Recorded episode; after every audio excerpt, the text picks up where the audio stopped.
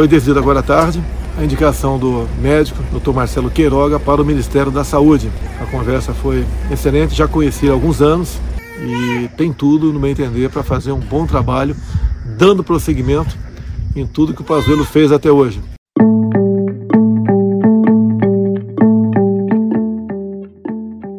Pressionado a conter o avanço da Covid-19, Jair Bolsonaro nomeia o médico Marcelo Queiroga para o Ministério da Saúde. O presidente da Sociedade Brasileira de Cardiologia vai substituir o general Eduardo Pazuello, demitido após desgaste na condução da crise sanitária. Ele foi indicado pelo filho mais velho do presidente, o senador Flávio Bolsonaro. Após rejeitar assumir a saúde, a médica Ludmila Ajar diz ter sido ameaçada por apoiadores de Bolsonaro. Estadão apresenta Notícia no seu tempo.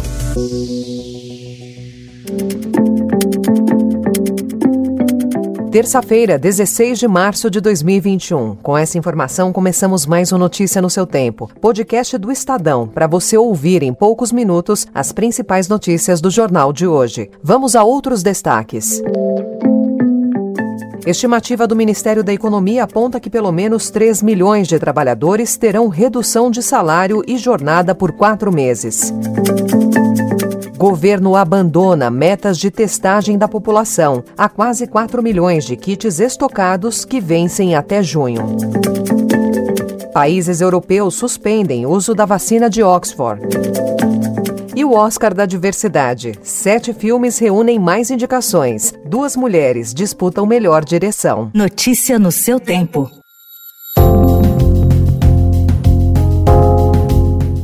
Como informamos na abertura do podcast, o presidente Jair Bolsonaro decidiu nomear o presidente da Sociedade Brasileira de Cardiologia, Marcelo Queiroga, para o Ministério da Saúde. A grande dúvida agora é se Queiroga terá autonomia para gerenciar o enfrentamento da pandemia ou se repetirá o comportamento de Eduardo Pazuello, que obedeceu ordens sem questionamento. O trabalho do Pazuello está muito bem feito, a parte de gestão foi muito bem feita por ele e agora vamos partir para uma parte mais agressiva no tocante ao combate ao vírus. Queiroga defende o isolamento social e já se posicionou contrário ao tratamento precoce, defendido por Bolsonaro à base de cloroquina. Também em política, a Procuradoria-Geral da República recorreu ontem da decisão do Superior Tribunal de Justiça que anulou a quebra dos sigilos fiscal e bancário do senador Flávio Bolsonaro e de outras 94 pessoas e empresas investigadas por rachadinhas. No documento, a PGR pede que o caso seja levado ao Supremo Tribunal Federal. Felipe Neto é um crítico contumaz de Jair Bolsonaro. No ano passado, por exemplo, fez um vídeo publicado no New York Times em que argumentava que o presidente era o pior líder do mundo no combate à pandemia do novo coronavírus. But I'm certain that our leader, Jair Bolsonaro, is the worst COVID president in the world. Em outra publicação, após chamar Bolsonaro de genocida, o influenciador digital foi intimado ontem a depor na Polícia Civil com base na Lei de Segurança Nacional. Ele também responderá por calúnia. Felipe Neto divulgou nota em que afirma que sua equipe jurídica já está ciente do ocorrido. La décision qui a été prise, en conformité aussi avec notre politique européenne, c'est de suspendre par précaution la vaccination avec AstraZeneca, en espérant la reprendre vite si l'avis de l'EMA le permet. Voltando agora à pandemia do novo coronavírus, mais cinco países europeus suspenderam o uso da vacina de Oxford AstraZeneca, Alemanha, França, Espanha, Portugal e Itália, e dizem que tomaram uma medida por precaução após o registro de casos de trombose e mortes. A relação entre essas notificações e o uso do imunizante não está comprovada. A Organização Mundial da Saúde recomenda o uso. Aqui no Brasil, a Anvisa diz que não há registro de coágulos ligados ao imunizante. Com doses aplicadas em quase 3 milhões de pessoas, o órgão monitora cinco suspeitas de tromboembolismo sem elo com a vacina até agora.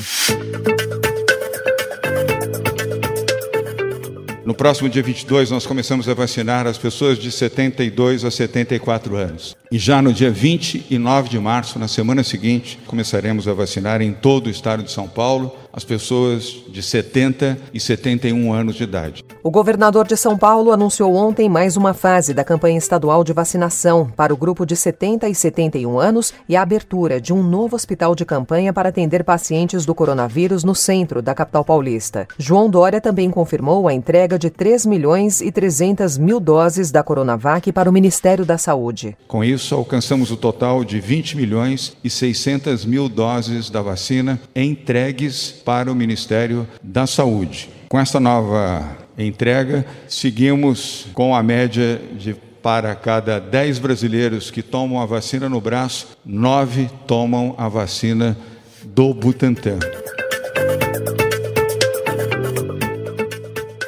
O governo Jair Bolsonaro abandonou metas de testagem da população. A ideia era superar 24 milhões de exames RT-PCR até dezembro de 2020, mas menos de 12 milhões foram feitos. Há 3 milhões e 700 mil kits estocados que vencem até junho. E uma estimativa do Ministério da Economia aponta que pelo menos 3 milhões de trabalhadores terão redução de salário e jornada por quatro meses. Os cortes poderão ser de 25%, 50% e 70%. A nova rodada do programa para aliviar o caixa das empresas e evitar demissões deve custar ao governo, que pagará parte dos vencimentos dos funcionários, até 6 bilhões e meio de reais. O Congresso Nacional autorizou o INSS a conceder benefícios por incapacidade, como auxílio-doença, por meio de análise de documentos, sem a necessidade de perícia presencial. A medida vale até 31 de dezembro desse ano e é uma alternativa para enfrentar o problema das filas para a perícia médica. O Estadão apurou que a maior parte do público do auxílio emergencial, 43%, deve receber a menor cota do benefício, no valor de 150 reais. Serão cerca de 20 milhões de famílias na categoria unipessoal, que é aquela composta por apenas uma pessoa. O pagamento das novas parcelas do auxílio está previsto para começar em abril. Notícia no seu tempo. As principais notícias do dia no jornal O Estado de São Paulo.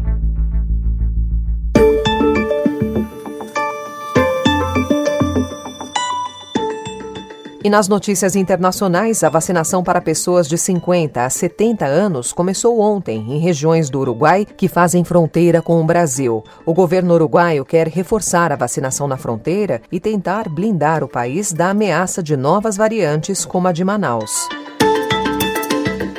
A China se beneficiou com a necessidade do Brasil por vacinas, após a saída de Donald Trump, que denunciou a Huawei a aliados pelo mundo como um perigoso braço do sistema chinês de vigilância e do aumento do número de mortos pelo novo coronavírus. Agora a empresa chinesa vai participar do leilão do 5G. A mudança ocorreu após o um encontro do ministro das Comunicações, Fábio Faria, em Pequim, com executivos da Huawei. O governo de Donald Trump pressionou o Brasil a rejeitar a vacina Sputnik V da Rússia. Relatório do Departamento de Saúde americano afirma que o órgão trabalhou para dissuadir os países da região de aceitar ajuda de Cuba, Venezuela e Rússia.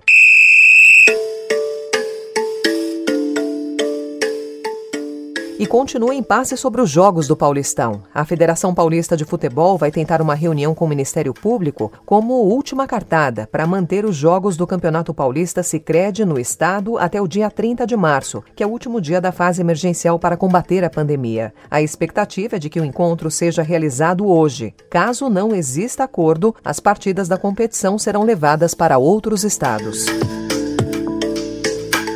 Ainda em esportes, a Comebol divulgou ontem a nova tabela da Copa América, que não terá mais os convidados Austrália e Catar. A abertura será em 13 de junho, com Argentina e Chile em Buenos Aires e a final em 10 de julho. O Brasil jogará na Colômbia, estreia no grupo B no dia 14 contra a Venezuela em Medellín. I'm coming to you from the Academy Museum of Motion Pictures.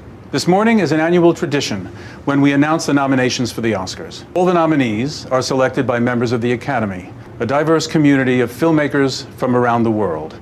I'm delighted to share that this year's Oscar ceremony Vamos de Oscar agora. A Academia de Artes e Ciências Cinematográficas fez história ao anunciar ontem várias indicações inéditas e algumas surpresas. Pela primeira vez, duas mulheres concorrem ao Oscar de melhor direção no mesmo ano: Chloe Zhao por Nomadland e Emer Fennell por Bela Vingança. Outra surpresa da categoria de melhor direção foi a indicação do dinamarquês Thomas Vinterberg por Druk, mais uma rodada. Os indicados para o Oscar de melhor filme são apenas oito: Bela Vingança, Judas e o Messias Negro, Mank, Meu Pai, Minari, Em Busca da Felicidade, Nomadland, O Som do Silêncio e O Sete de Chicago. Mank lidera em número de indicações, com 10.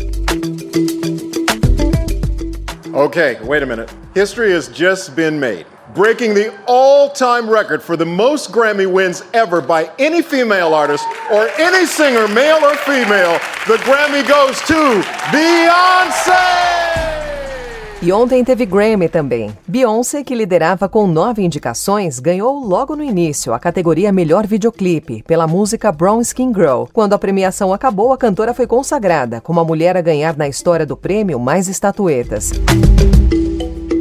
Encerrando notícia no seu tempo de hoje, com a apresentação e roteiro de Alessandra Romano, produção e finalização de Mônica Herculano. O editor de núcleo de áudio é Emanuel Bonfim. E amanhã, a partir das 5 horas da manhã, mais um resumo das notícias do Estadão, para você começar o dia bem informado. Obrigada pela sua companhia. Você ouviu Notícia no seu tempo.